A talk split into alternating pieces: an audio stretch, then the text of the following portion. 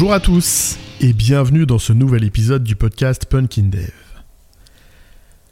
Quand notre seul outil est un marteau, tous nos problèmes finissent par ressembler à des clous. Voilà une maxime relativement célèbre que j'ai souvent entendue dans le monde du dev ou de l'agilité. Elle cherche à dire quoi, cette punchline? Et pourquoi on aime bien l'utiliser en fait? Assez simplement, elle veut juste dire qu'avec une seule typologie d'outils, eh ben, il ne faut pas s'attendre à être capable de résoudre une grande typologie de problèmes. Avec un outil unique, on saura adresser un type de problème. Pour le marteau, on va savoir enfoncer des clous ou casser des trucs. Avec un peu d'expérience, on peut même devenir expert en plantage de clous et en cassage de trucs. Et c'est très bien de disposer d'une expertise forte sur des points particuliers. Ça peut rendre de grands services, et ça peut même se monnayer assez cher si on trouve le bon marché. Par contre, si on a besoin de poncer des planches, de faire des circuits électriques, il eh, va peut-être falloir laisser la place aux menuisiers et aux électriciens. Ou se décider à ranger le marteau pour essayer de mettre d'autres outils dans notre boîte à outils. Le monde du dev a une propension incroyable à se créer des outils pour se simplifier certaines tâches. À tel point qu'aujourd'hui, il y a un peu un outil pour tout.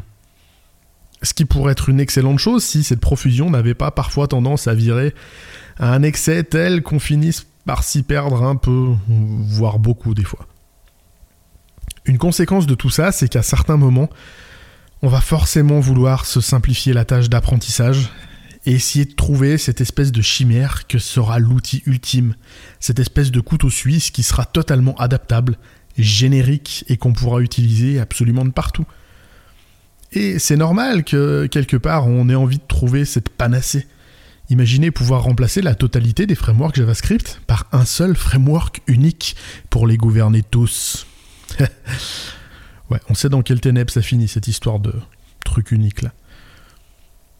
Mais même si tout cet outil a été justement pensé comme un couteau suisse pour pouvoir remplir plein de fonctions différentes, ça restera un couteau suisse qui dépannera pour plein de choses, mais qui au final ne sera vraiment bon dans absolument aucun domaine. Et pour cause, c'est pas son rôle, il n'a pas été conçu pour ça. Un couteau suisse, il est là pour vous dépanner quand vous avez rien d'autre à portée de main. Pour un pique-nique champêtre, il n'y a pas mieux. Mais pour fabriquer un meuble ou une bagnole, ça va être compliqué. Alors désolé de faire le rabat-joie, mais le super framework trop bien qu'on peut utiliser partout, tout le temps, les yeux fermés, j'y crois plus. Ça marche aussi pour les moteurs de base de données et tout un tas de choses. Hein. Le monde est vaste et complexe, et je ne pense pas qu'on puisse sincèrement trouver un outil qui réponde à tous nos besoins. Autant chercher la pierre philosophale.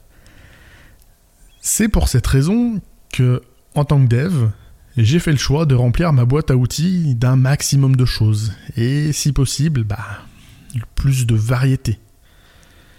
J'en garde forcément quelques-uns sur lesquels je vais avoir un peu plus d'expertise, ne serait-ce que pour pouvoir les vendre un peu plus cher. Mais au global, bah, je vais m'efforcer d'avoir plein d'outils annexes, quitte à les utiliser très rarement. Mais si je sais dans quel but ils ont été créés, je devrais être capable de les ressortir quand c'est vraiment pertinent. Et c'est cette connaissance-là, plus que celle de l'outil en lui-même, qui me semble importante. Connaître un design pattern, c'est bien.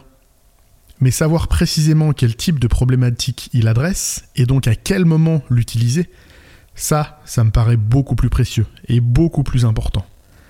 On peut facilement retrouver l'implème du pattern si on l'a oublié. C'est pas très grave. Si par contre on a mal compris le problème adressé, connaître l'implème par cœur, ça va pas nous éviter une grosse erreur de conception. Au jeu de la boîte à outils bien fournie, je milite grandement pour que chacun s'approprie DDD. Comme je tentais de l'expliquer dans le tout premier épisode du podcast, DDD, ce n'est ni un pattern, ni un framework, c'est juste une boîte à outils. Et je dirais même que c'est une énorme boîte à outils que ce soit pour sa dimension stratégique, qui va nous permettre d'améliorer l'exploration, la compréhension du métier, ou sa partie tactique, qui propose des patterns et des pratiques d'implémentation, DDD a bien souvent une réponse ou au moins une piste pour vous aider dans votre problématique. À ce stade, les plus attentifs me diront que ce que je suis en train de vous dire ici pour DDD, c'est en totale opposition avec ce que je vous racontais il y a deux minutes sur l'universalité et l'outil unique. Et bah, si vous vous dites ça, vous aurez raison. Alors, je vais le redire. DDD n'est pas un outil. C'est une boîte à outils. Libre à vous de piocher dedans pour en extraire ce qui vous intéresse. Alors, bien sûr que cette boîte à outils n'a pas toutes les réponses. Si vous tombez sur un problème super spécifique, comme je sais pas moi, de la haute performance ou des très fortes volumétries à gérer, DDD va pas vous donner le moteur de BDD utilisé. Par contre, utilisez suffisamment tôt les patterns stratégiques d'exploration métier, que ce soit le BDD, l'event storming, les mapping ou d'autres, tout ça, ça pourra vous alerter assez tôt sur l'émergence de cette problématique de volume, de fréquence, tout ce que vous voulez. Et à ce moment-là, libre à vous d'adresser cette problématique-là de la bonne manière. En mettant, je sais pas moi, du CQRS, une base NoSQL ou juste en démultipliant vos instances serveurs. Débrouillez-vous.